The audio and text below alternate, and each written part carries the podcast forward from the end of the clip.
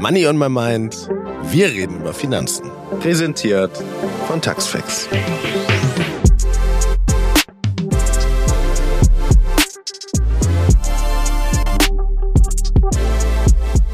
Willkommen zu dem Podcast, in dem wir zu den Themen Geld, Gehalt und Finanzen kein Blatt vor den Mund nehmen.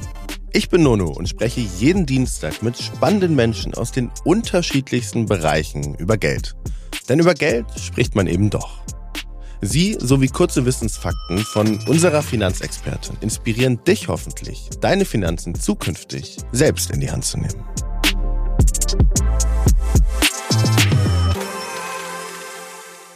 Ich würde gern mein Geld anlegen, aber wo fange ich denn eigentlich an? Genau darum soll es heute gehen und dazu habe ich Anja Sütschowski von Finanztipp zu Gast. Finanztipp kennst du vielleicht.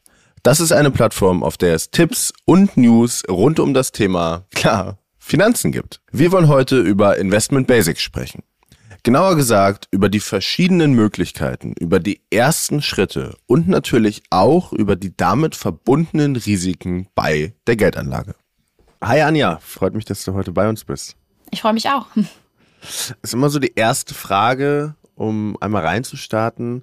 Würde mich einfach mal interessieren, was war denn dein allererster Job, also Nebenjob, das allererste, was du quasi ähm, gemacht hast und weißt du auch noch, was du da verdient hast? Also ich glaube ähm, tatsächlich mein aller, allererster Job, ähm, den hatte ich zu Schulzeiten. Da habe ich ähm, an einem Baumarkt an der Kasse ausgeholfen.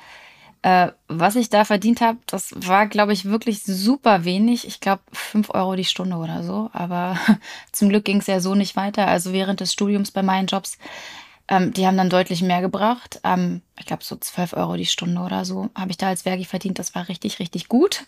Ja, und dann mhm. ging es nochmal kurzzeitig bergab, ähm, als ich mit meinem Volo gestartet bin. Da gab es dann halt quasi nur das Ausbildungsgehalt, obwohl man zumindest vom, vom Studium her schon ausgebildet war. Ja.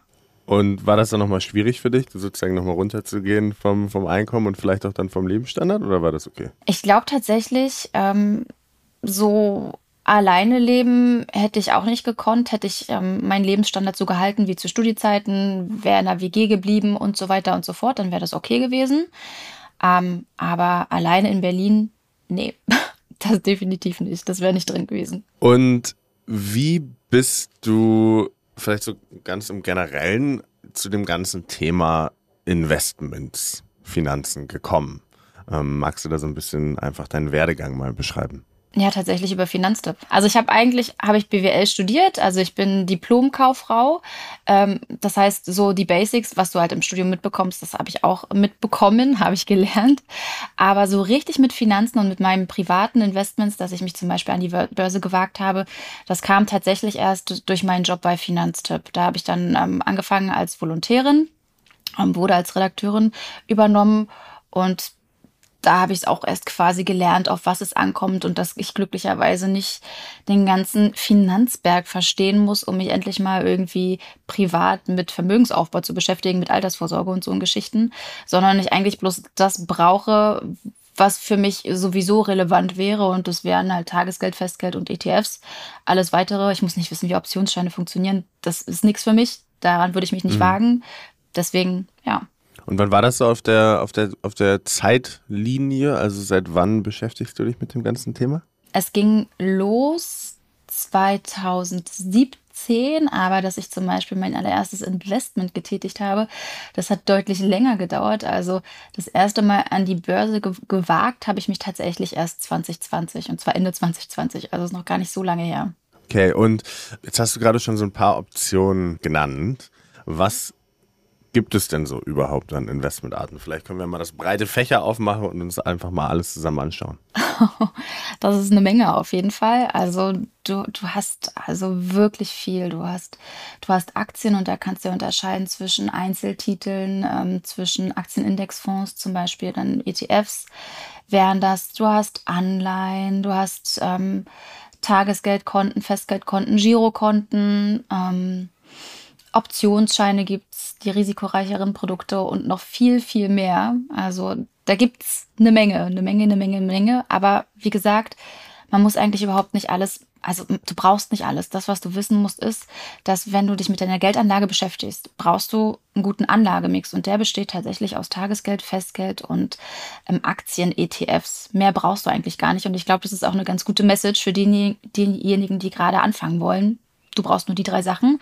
Tagesgeld und Festgeld, das sind sichere Bestandteile in deinem äh, Portfolio.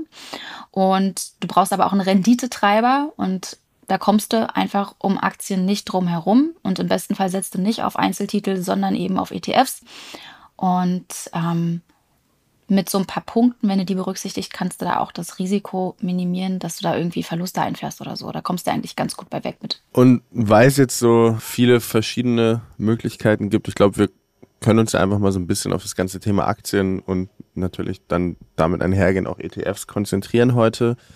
Magst du vielleicht einmal erklären, so ganz einfach gesagt, was ist denn eigentlich eine Aktie und mhm. wie funktioniert denn eigentlich die Börse? Also zum Thema Aktie, ne? Also was ist eine Aktie? Wenn ich mir eine, eine Aktie, also ein Wertpapier kaufe, dann werde ich Miteigentümer, Miteigentümerin einer Aktiengesellschaft. Also ich werde quasi zum Aktionär, zur Aktionärin, wenn ich mir da eine Unternehmensaktie gekauft habe. Das heißt, mir gehört quasi so ein mini kleines Stück vom Unternehmen, vielleicht irgendwie der Stuhl der Geschäftsführung, die Kante vom Konferenztisch, wie auch immer. Und ich sichere mir dadurch auch so einige Rechte. Also ich darf zum Beispiel an der jährlichen Hauptversammlung teilnehmen. Ich darf mitentscheiden, theoretisch. Es gibt ja immer noch die Großinvestoren, die dann dementsprechend sehr viel mehr Titel haben und dann auch mehr Einfluss nehmen können. Ähm, ich bekomme auch einen Anteil vom ausgeschütteten Gewinn, also die Dividenden, wenn denn die Geschäfte gut laufen. Ne? Und das ist aber eher die Definition von, von Einzeltiteln und worüber wir ja schon gesprochen haben, das sind die ETFs. Und das ist ein börsengehandelter Indexfonds. Ähm, der die Wertentwicklung eines bekannten Börsenindizes, wie zum Beispiel vom DAX, nachbildet. Das klingt jetzt erstmal total kryptisch, aber du musst dir das im Endeffekt so vorstellen, auch im Vergleich zu diesen Einzelaktien, dass ich eben nicht nur auf Aktien eines Unternehmens setze, sondern ich kaufe mir quasi so einen riesengroßen, bunten Blumenstrauß, der aus ganz, ganz vielen verschiedenen ähm, Wertpapieren, aus ganz, ganz vielen verschiedenen Aktien besteht, aus unterschiedlichen Ländern, unterschiedlichen Branchen und unterschiedlichen Währungen.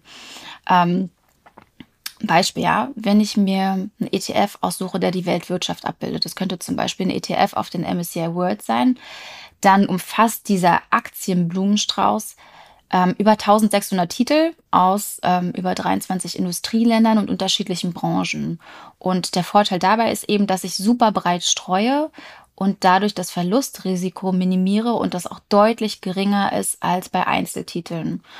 Ähm, wenn es da mal irgendwie ein oder zwei Unternehmen nicht ganz so gut geht, ähm, dann ist es bei einem ETF überhaupt nicht wild, weil das durch die vielen anderen Unternehmen, die darin enthalten sind, ausgeglichen wird. Und bei einem ETF ist eben auch noch der Vorteil, ich muss mir diesen, diesen Aktienblumenstrauß irgendwie nicht mühsam zusammenstellen. Der wird mir quasi vorgegeben. Das heißt, ich spare mir total diese Kleinstarbeit von wegen Aktien von einzelnen Unternehmen raussuchen, weil ich müsste mich da letztendlich auch super gut auskennen, um da die richtigen Aktien zu wählen und eine Menge Zeit mitbringen. Und das ist eigentlich selten der Fall.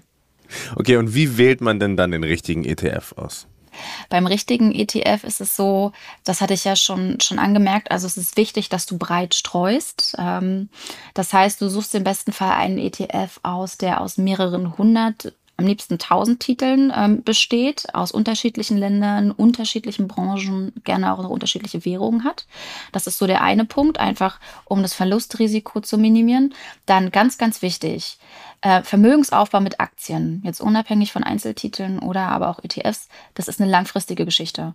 Das heißt, du solltest bei ETFs 10, besser 15 Jahre mitbringen, um einfach auch Schwankungen am Aktienmarkt auszusitzen.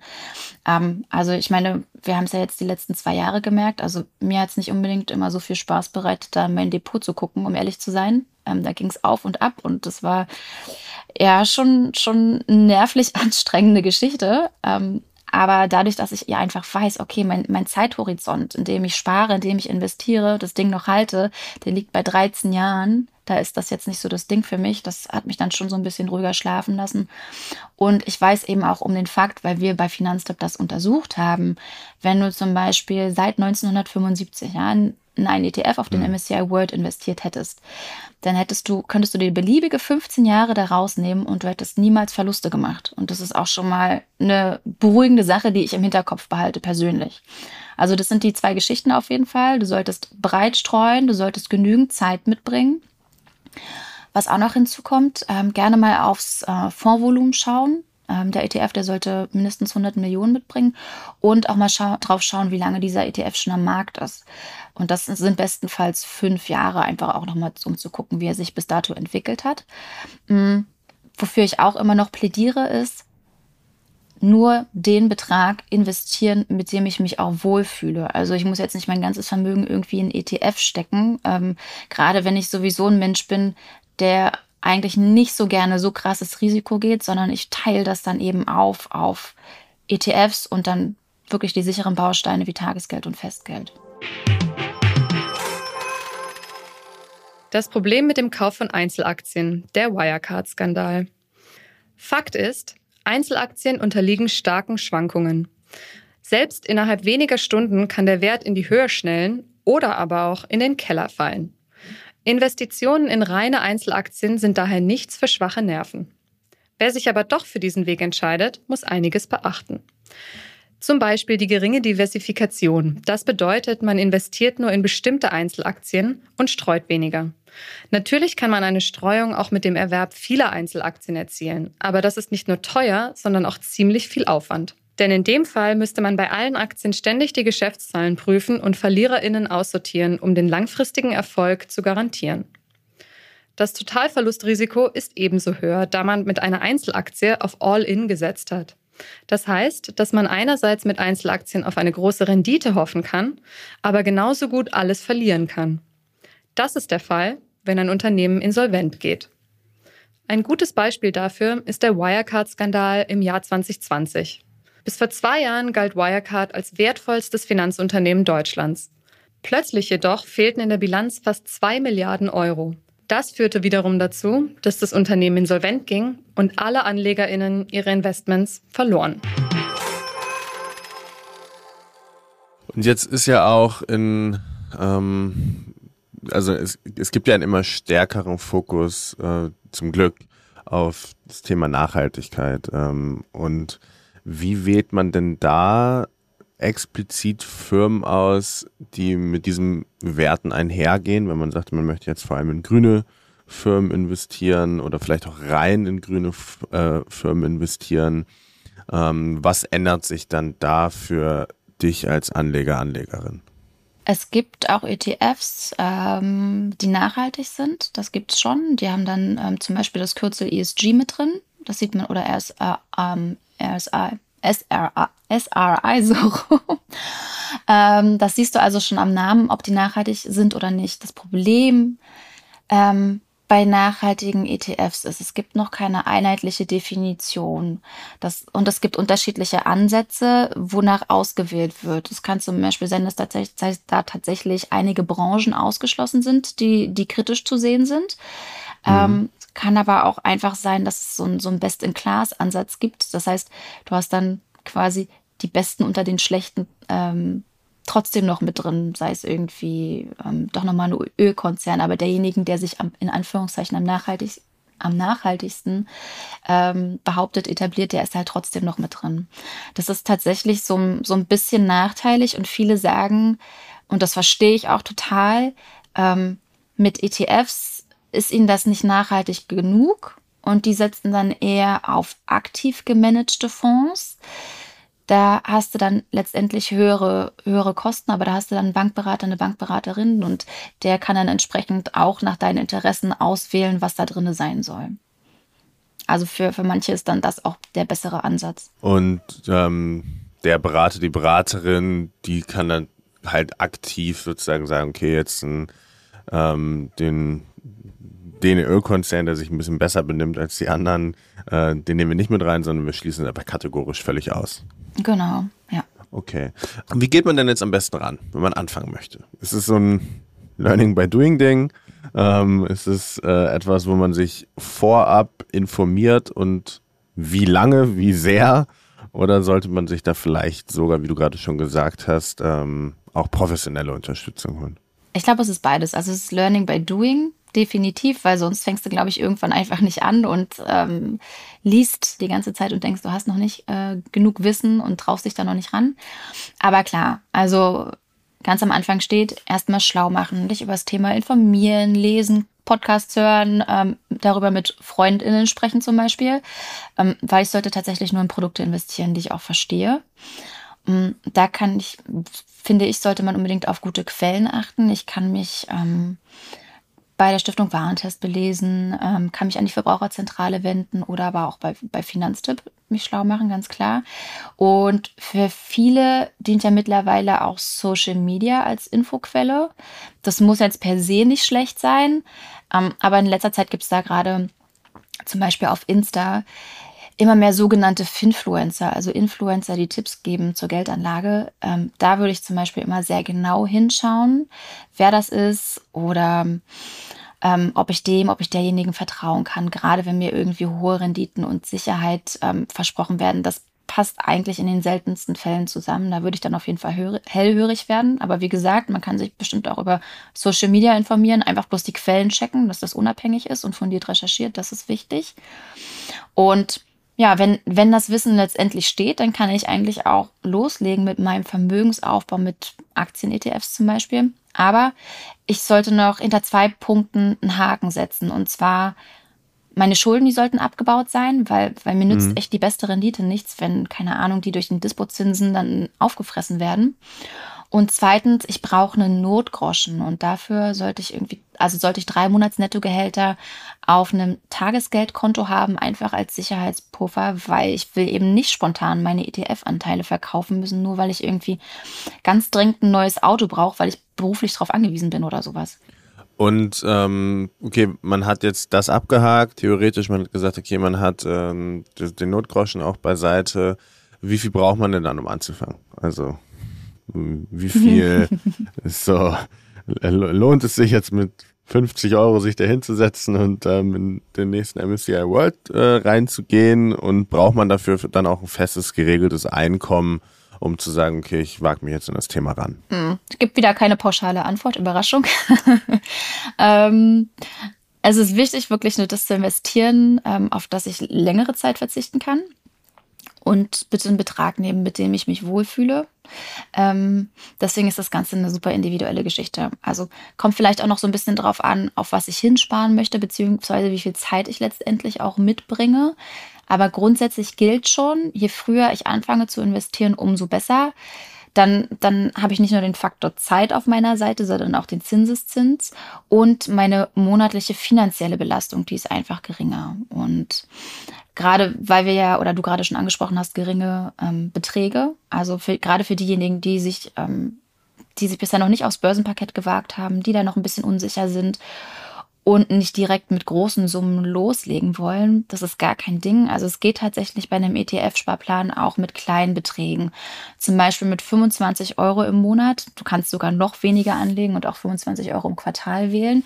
Und ich finde, bei so einem kleinen Betrag, da ist die Fallhöhe nicht ganz so hoch. Du kannst, du kannst dich tatsächlich austesten, kannst mal gucken, was das psychologisch für dich bedeutet, wenn du dann da an der Börse investiert bist. Und ehrlicherweise haben viele so einen kleinen Betrag auch eher mal über als zum Beispiel 250 Euro. Und wenn ich festgestellt habe, dass ich damit gut klarkomme, ähm, ja, dann bin ich halt mit einem Sparplan flexibel und das ist auch das Schöne. Das heißt, wenn ich irgendwie mehr Geld verdiene, weil eine Gehaltserhöhung anstatt. Ja, dann kann ich meinen Sparplan, also meine Sparquote, kann ich erhöhen. Geht es mir finanziell mal nicht ganz so gut, kann ich die auch wieder reduzieren, beziehungsweise ich kann, kann den auch aussetzen, den Sparplan, oder aber Einmalzahlungen tätigen. Sagen wir, ich habe irgendwie das Glück gehabt und eine fette Steuererstattung zurückbekommen, dann kann ich auch den Betrag da irgendwie reinschießen. Das geht auch. Das ist halt ganz schön, dass ich damit flexibel bin. Ja. Mm, mm. Und ähm, wie wird das Ganze denn versteuert? Ist ja auch ein Thema, mit dem man sich dann in dem Fall auseinandersetzen sollte, oder? Mhm, auf jeden Fall. Also ähm, es gibt die sogenannte Kapitalertragssteuer, die, die muss ich schon berücksichtigen. Das wird versteuert, aber letztendlich wird es auch erst versteuert, ähm, wenn ich den Gewinn quasi realisiere. Bei der Kapitalertragssteuer handelt es sich um eine Form der Einkommenssteuer. Sie wird auf alle Kapitalerträge im Inland erhoben. Wie zum Beispiel auf Zinsen aus Kapitalanlagen, Zertifikatserträgen, Dividenden oder Investmentfonds. Die Kapitalertragssteuer beträgt pauschal 25 Prozent. Hinzu kommen 5,5 Prozent der Kapitalertragssteuer als Solidaritätszuschlag und gegebenenfalls Kirchensteuer von 8 bis 9 Prozent, je nach Bundesland. Jetzt haben wir auch schon so ein bisschen über die, die Risiken gesprochen. Das heißt, wenn man das zusammenfassen möchte, man muss sich einfach bewusst sein, das Geld ist für eine längere Zeit quasi also mental abgeschrieben. Man sollte, man sollte da nicht ran für 10, 15 Jahre. Ähm, und man sollte nicht alles auf eine Karte setzen. Und ich glaube, vielleicht, das wäre jetzt meine Annahme, ähm, ist dieses Wissen zum Thema ETFs, der breiten Streuung und dem damit einhergehenden geringeren Risiko auch gar nicht so bei ganz, ganz vielen Menschen angekommen. Deshalb gibt es noch so eine Angst vorm Investieren. Oder das wäre jetzt meine Annahme. Oder was denkst du dazu? Mm, ja, aber ich glaube, dass vielleicht so generell das ganze Finanzthema ist. Also zum Beispiel, ähm, wir sehen das bei Frauen, dass da zum Beispiel häufig das nötige Selbstbewusstsein fehlt, sich ähm, mit Finanzdingen tatsächlich auseinanderzusetzen, obwohl Frauen sich überhaupt nicht verstecken müssen. Also es gibt diverse Studien, unter anderem von der Direktbank der ING, dass wenn Frauen sich an den Aktienmarkt wagen und dann auch häufig ETFs wählen, dass die Rendite mäßig gerade im Vergleich zu Männern ziemlich gut abschneiden, sogar ein Prozentpünktchen besser abschneiden. Aber also da brauchst, glaube ich, noch so so einen gewissen Umbruch in der Gesellschaft letztendlich, weil ich meine, da spielen halt ganz, ganz viele Sachen rein, warum es unter anderem nicht der Fall ist. Dass in dem Fall jetzt, wenn wir bei Frauen bleiben, Frauen sich eher seltener an Finanzen wagen. Also es ist eine, eine Erziehungsgeschichte, also Sozialisation spielt da rein. Es ist äh, eine Geschichte der Ansprache. Ich meine, wenn sich die, die Finanzindustrie ähm, eher als Zielgruppe Männer wählt als Beispiel, dann ist es auch noch so ein Punkt, der prägt, weil von wem lässt du dir eher was erzählen? Natürlich von jemandem, mit dem du dich auch in, ähm, identifizierst und von dem du dich auch angesprochen fühlst. Und so eine Geschichten und da gibt es dann ganz, ganz viel. Aber ich würde sagen, vorrangig Selbstbewusstseinsgeschichte. Inwiefern ist das Finanzthema auch in meinem, meinem Alltag verankert und integriert. Wenn ich vorab schon mit meinen Freunden, Freundinnen viel darüber gesprochen habe, dann bin ich ja sowieso viel offener dem Thema gegenüber als Beispiel. Aber auch, wie gesagt, diese, diese Erziehungsgeschichte, wenn ich in der Familie groß geworden, das gilt für Männer und für Frauen, ähm, wo Geld Dinge verpönt waren, wo, wo der Grundsatz herrschte, quasi Geld stinkt oder so, na, dann wird mir das natürlich super schwer fallen, mich da irgendwie ranzuwagen an das ganze Thema. Hm. Und wie oft, du hattest ja auch schon, also wir haben jetzt über den, den Anlagezeitraum gesprochen und ähm, hast nochmal darauf zurückreferiert, in den letzten zwei Jahren, wenn man sich dann vielleicht äh, das Portfolio angeschaut hat, das ist dann manchmal so, ah, ups, ähm, gerade ist es eher rot. Ähm, wie oft sollte man das denn überhaupt checken? Ist da so eine Faustregel, dass man sagt, okay, mhm. ähm, vielleicht guckt man auch nur einmal im Jahr rein, weil es ist ja eh irrelevant, wenn man es auf 15 Jahre angelegt hat? Also eine Faust, Faustregel gibt es da nicht zum Glück, würde ich sagen. Ähm, bei mir war es zum Beispiel so, dass ich damals, als ich losgelegt habe, ähm, da war so die Phase, ich habe erst täglich reingeguckt, dann, dann schlich, sich, schlich sich das so langsam aus, dann ging es zu wöchentlich, zu monatlich und ich glaube, das letzte Mal habe ich jetzt irgendwie vor zwei Monaten reingeguckt oder sowas, aber tendenziell würde es eigentlich auch reichen, wenn du da irgendwie einmal, im Monat rein, äh, einmal im Jahr reinguckst oder sowas. Ähm, Hauptsache nicht täglich, weil da machst du dich halt nur verrückt und wie du es gerade schon meintest, es bringt halt eigentlich überhaupt nichts, weil du hältst... Hm die ETF-Anteile ja sowieso bestenfalls über 15 Jahre. Da brauchst du dich dann irgendwie nicht rumärgern, gerade wenn es sowieso gerade extrem ruckelt an den Börsen. Und es gibt dann sozusagen einfach keinen Grund zu Panik, wenn man das checkt. Man hat einen langfristigen Anlagehorizont, man braucht das Geld nicht und äh, man sieht rote Zahlen und sieht sein Portfolio nach unten gehen, dann ist es eigentlich nur unnötiger mentaler Stress.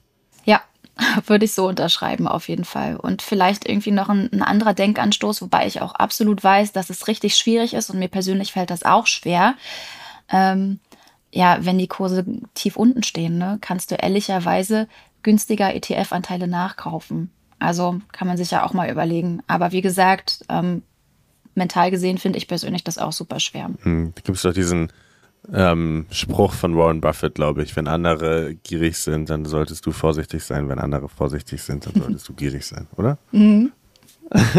ja, passt auf jeden Fall sehr gut auf die Situation, ja. ähm, und in so aktuellen Zeiten wie jetzt zum Beispiel mit der Inflation, ähm, also was verändert sich für mich jetzt als Anleger, Anlegerin? Worauf sollte ich jetzt vielleicht nochmal ganz genau achten? Du meinst jetzt äh, bezogen auf die Inflationsraten, die wir gerade haben? Genau. Also es ist ja tatsächlich so, dass die, die EZB vor kurzem ja die Leitzinsen erhöht hat und das hatte mhm. tatsächlich schon Auswirkungen auf uns Sparer und Sparerinnen, was schon mal gut ist. Punkt eins ist, dass ähm, das Verwahrentgelt, also was wir, was wir ja eigentlich bei fast jeder Bank hatten, dass das ähm, wegfallen wird, beziehungsweise bei vielen schon weggefallen ist, das ist schon mal ein Pluspunkt.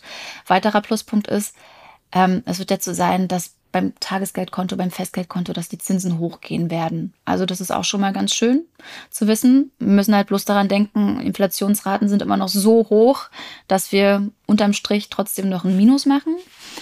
Wo wir aber einen negativen Punkt haben, ist tatsächlich, wenn du jetzt irgendwie einen Kredit aufnehmen müsstest. Also das macht ja nicht Spaß, weil da zahlst du letztendlich ordentlich drauf. Das ist natürlich nicht ganz so schön. Aber ansonsten, wie gesagt, sich nicht von diesen hohen Inflationsraten verrückt machen lassen, weil ähm, gerade auch bei, bei ETFs, die ganzen Unternehmen, die sitzen auch solche Krisen letztendlich aus, vor allem über diesen langen Zeitraum. Und dann vielleicht das Beispiel mit dem Kredit, dann aber im Umkehrschluss, wenn man jetzt einen laufenden Kredit hat und man hat durch irgendeinen ähm, Zufall, vielleicht eine Erbschaft oder ähnliches auf einmal ähm, viel Liquidität zur Verfügung, dann würde es sich ja anbieten, da, wenn man die Möglichkeit hat, das in einem größeren ähm, Batzen, einen, einen größeren Anteil auf einmal abzubezahlen, oder? wenn du Sondertilgen kannst, klar, wäre das nicht so verkehrt. ähm, einfach vom, vom Grundsatz her erst Schulden tilgen, erst Notgroschen aufbauen und sich dann an den Vermögensaufbau machen. Ja. Also das sind sozusagen so die drei, die drei Steps. Ähm, genau. Erst die Schulden tilgen, dann den Notgroschen haben und dann am besten breit gestreut mit ETFs, mit langfristigem Anlagehorizont zu investieren. Richtig.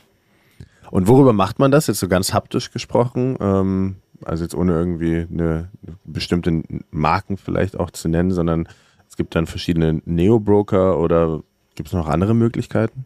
Du brauchst tatsächlich ein Wertpapierdepot, um anfangen zu können, um ETFs kaufen zu können. Das ist quasi ja der Tresor, das Konto für, für, deine, für deine Wertpapiere. Und da kommt so ein bisschen drauf an, was du letztendlich eigentlich möchtest. Also möchtest du quasi diese All-in-One-Lösung, möchtest du Girokonto, Tagesgeldkonto und Wertpapierdepot bei einer Bank haben, dann wirst du fündig bei Direktbanken. Ähm, möchtest du es besonders kostengünstig haben, dann wirst du fündig bei den von dir gerade angesprochenen Neo-Brokern als Beispiel. Und der Vollständigkeit halber, du kannst auch zur Filialbank gehen und da ein Wertpapierdepot eröffnen. Das ist auch eine solide Geschichte, aber das ist mit Abstand die teuerste Variante. Das heißt, zusammenfassend, das Ganze ähm, hatte ich ja gerade schon gesagt, ähm, sich früh damit beschäftigen, keine Angst davor haben, aber sich gut informieren, dann diese Drei-Step-Regel äh, beachten und vor allem auch im Austausch stehen, mit Leuten darüber sprechen und wahrscheinlich auch kontinuierlich dazulernen, oder? Also wie ähm, ist es bei euch bei Finanztipp? Ändert sich ja auch. Also stelle ich mir das jetzt vor, das ist ja was ein sehr, sehr dynamisches ähm, Gebiet ist, wo man ja jeden Tag dranbleiben muss. Oder wie, wie kann ich mir da so den, den Alltag von euch vorstellen? Würde mich jetzt mal persönlich nochmal ähm, sehr interessieren. Also wir haben ja die Experten und Expertinnen, die da wirklich direkt dicht an den Themen dran sind. Also gerade bei, bei Tagesgeld- und Festgeldkonten, da werden ja regelmäßig die Konditionen gecheckt, ähm, um eben auch die, die besten anbieten zu können als Beispiel. Genauso ist es auch bei, bei den Wertpapierdepots oder aber auch was, was wir für ETFs empfehlen und auch aus welchen Gründen wir diese ETFs empfehlen. Da sind wir dann tatsächlich auch täglich dran, klar. Aber ähm, für Privatanleger, Privatanlegerinnen muss man nicht täglich dran sein. Und ich glaube, das ist auch eine ganz nette Message, dass man eben nicht irgendwie täglich Börsenkurse checken muss oder sowas, sondern dass es auch entspannter geht. Und klar, es ist nicht verkehrt, irgendwie informiert zu bleiben, aber dann ähm, Werbung für fürs eigene Unternehmen, dann abonniere ich einfach den, den Finanztipp-Newsletter, bekomme den jede Woche und bin dann halt up to date. Das ist total in Ordnung. Das reicht auch. Klar. Cool. Ähm, letzte Frage. Wie würdest du denn für dich Reichtum definieren? Das finde ich immer spannend. Ähm, ja, gar nicht so einfach. Und ich glaube, so, so, viele Gedanken habe ich mir da tatsächlich noch nicht so wirklich gemacht. Ähm, ich glaube, ich würde Reichtum für mich als eine Art ja, Sicherheit definieren. Also Materiell gesprochen würde das für mich zum Beispiel bedeuten, ähm, dass ich bestenfalls finanziell so dastehe, dass, ähm, dass, ich diese, dass ich die gestiegenen Energiepreise oder die kommenden Nachzahlungen für Strom und Gas gar nicht so sehr fürchten müsste, weil ich weiß, okay, ich kann das stemmen. Also das zum, zum einen, aber zum anderen auch, dass ich mir ganz einfach auch Zeit herausnehmen kann. Zeit für mich, Zeit für meine Hobbys. Das würde ich da auch mit verorten. Ähm, genauso wie nicht nur aufs, Mat also aufs Materielle, aufs Finanzielle schauen, sondern auch auf den, den Rückhalt von meinem Freundeskreis, meiner Familie, einen guten Zugang zur medizinischen Versorgung. Und es beruhigt mich tatsächlich auch ungemein, ähm, in einem Sozialstaat zu leben, in dem ich aufgefangen werde, zumindest für eine gewisse Zeit, wenn es mir mal nicht so gut geht. Ja, ich würde sagen, hm. das alles und wahrscheinlich noch eine Menge mehr, was mir jetzt so spontan nicht einfällt, das würde ich tatsächlich unter Reichtum für mich zusammenfassen. Schön. Dankeschön. Ja, vielen, ich danke dir. Vielen, vielen Dank für, für deine Zeit, für deine, für deine Insights. War super, super spannend. Und genau, ich werde werd weiter verfolgen, was ihr macht bei Finanztipp. Dankeschön. Sehr, sehr gerne, macht das. So, ich hoffe, dir hat es wieder gefallen und Anja konnte dir heute die Investmentmöglichkeiten näher bringen, die auch für dich am spannendsten sein könnten. Ich nehme auf jeden Fall für mich mit, dass man erst seine eigenen Schulden abbauen sollte, dann einen Notgroschen hinterlegen sollte und dann erst mit dem Investieren starten sollte. Und außerdem, dass man lieber in breit gestreute ETFs als in Einzelaktien investieren sollte. Wenn du mehr zum Thema Steuern erfahren möchtest, findest du den Link zum Taxfix Ratgeber in den Shownotes. Und wenn dir Money on My Mind gefällt, lass gerne eine Bewertung da. Du kannst den Podcast auch abonnieren, damit du keine weitere Folge verpasst. Ciao und bis bald.